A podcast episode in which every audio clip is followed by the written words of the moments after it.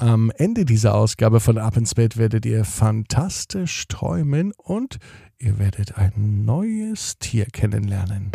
Ab ins Bett, ab ins Bett, ab ins Bett, ab ins Bett, der Kinderpodcast. Hier ist euer Lieblingspodcast. Hier ist Ab ins Bett mit der 406. Gute Nacht Geschichte am Mittwochabend. Ich bin Marco und ich freue mich nicht nur, dass ihr dabei seid. Ich habe noch einen Tipp für euch. Unterstützt den Podcast Ab ins Bett, liebe Eltern, und macht euren Kindern eine große Freude. Denn ab jetzt gibt es den Ab ins Bett Adventskalender.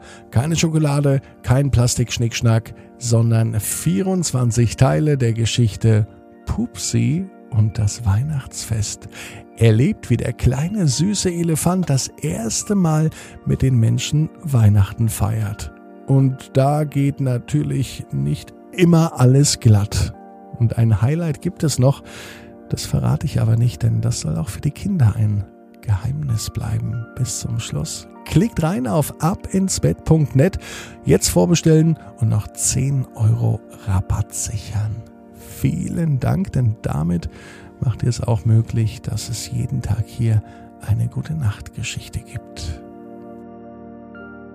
Jetzt kommt aber das Recken und Strecken. Nehmt die Arme und die Beine, die Hände und die Füße und reckt und streckt alles so weit weg vom Körper, wie es nur geht. Macht euch ganz, ganz, ganz, ganz, ganz, ganz lang. Spannt jeden Muskel im Körper an.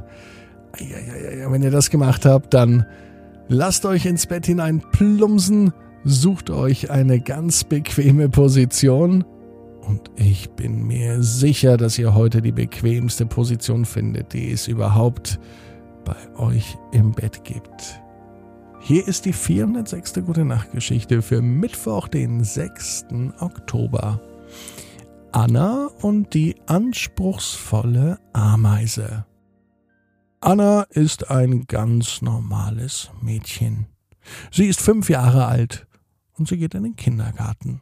Nächstes Jahr kommt Anna zur Schule, da freut sie sich schon drauf und sie ist gespannt wie ein Flitzebogen. Ihr großer Bruder, der geht nämlich schon in die Schule, der geht in die dritte Klasse und er kann schrecklich damit angeben, dass er schon rechnen und schreiben kann. Anna kann schon ihren Namen schreiben. A, N, N, A. Zum Glück sind das nur zwei Buchstaben, denkt sie sich. Und zum Glück heißt sie nicht Hildegard oder Jacqueline, denn das wäre viel zu kompliziert zum Schreiben. Oder sie müsste einfach mehr üben. Es war ein Mittwochabend, als Anna im Bett lag. Sie hatte die Augen schon zu, und eigentlich ist sie schon fast eingeschlafen. Wenn da nicht ein Krabbeln gewesen wäre so ein ganz kleines Krabbeln, was eigentlich kaum auffällt, aber denn doch vom Einschlafen ablenkt. Anna wusste gar nicht, was das ist, wo das herkommt. Als sie die Augen öffnete, da sah sie es. Auf ihrer linken Hand saß eine kleine Ameise. Hey, Ameise, sagte Anna ganz verschlafen, denn eigentlich hat sie ja schon fast geschlafen. Die Ameise, die antwortete.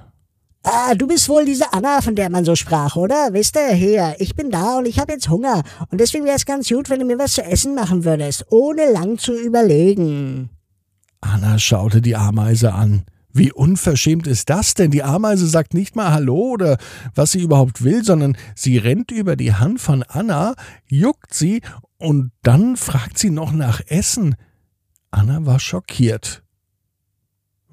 Was willst du denn überhaupt? sagte Anna, die immer noch ganz schrecklich müde war. Na, was ich will, was ich will, ich will was zu essen. Ist das so schwer? Die Ameise schien ziemlich aufgebracht und es ist wirklich eine anspruchsvolle Ameise, denn normalerweise kümmern sich Ameisen ja selbst um ihr Essen und lassen sich nicht von einem Mädchen namens Anna bedienen. Anna überlegte erst mal, was eine Ameise überhaupt essen will. Schließlich stand sie doch mitten in der Nacht auf und holte ein kleines Schälchen. Dort machte sie etwas Zucker rein und Wasser. Und diese Zucker-Wasser-Mischung, die schmeckte der Ameise Oh, dass ich immer erst meckern muss, das geht doch, sagte die Ameise. Anna konnte sich gar nicht mehr helfen. Sie fand sie irgendwie witzig. So eine kleine Ameise, die erstens sprechen konnte und zweitens noch ein bisschen rumschimpfte. Anna wollte sich mit der Ameise unterhalten und sie fragte, ob sie vielleicht einen Witz erzählen konnte. Anna dachte nämlich, wenn die Ameise einen Witz erzählt, dann fängt sie bestimmt selbst an zu lachen. Das war eine gute Idee von Anna. Doch die Rechnung hat sie ohne diese Ameise gemacht. Einen Witz erzählen oder was? Ich bin doch nicht der Clown, dann zieh ich hier noch ein oder was irgendwann. Ich bin doch nicht zu deiner Unterhaltung da. Ich bin die Ameise. Das mit dem Witz hat wohl nicht funktioniert. Eine Idee hatte Anna noch. Ich heiße übrigens Anna. Wie heißt denn du? Wie ich heiße, wie ich heiße, das spielt doch keine Rolle. Über so viel Unhöflichkeit war Anna etwas überrascht, denn das kannte sie nicht. Im nächsten Moment fielen dem Mädchen die Augen zu. Sie schlief ein und hat die Ameise längst vergessen. Soll sie doch woanders meckern, war ihr letzter Gedanke. Am nächsten Morgen wachte Anna auf. Die Ameise hatte sie schon längst vergessen. Im Traum hat sie nämlich an viel schönere, nettere Lebewesen gedacht, die nicht so viel herummeckern. Doch als sie aufstand, bemerkte sie einen klitzekleinen Zettel. Auf dem stand drauf, ich heiße übrigens Anton und vielen Dank für das leckere Essen. Es scheint so, als hätte sich die anspruchsvolle Ameise doch noch einmal Gedanken gemacht, wie man sich verhält, wenn man irgendwo zu Gaste ist und sogar noch etwas zu essen bekommt und wenn man etwas gefragt wird. Anna, die weiß auf jeden Fall, genau wie du. Jeder Traum kann in Erfüllung gehen. Du musst nur ganz fest dran glauben. Und jetzt heißt's, ab ins Bett. Träum was Schönes. Bis morgen, 18 Uhr. Ab ins Bett.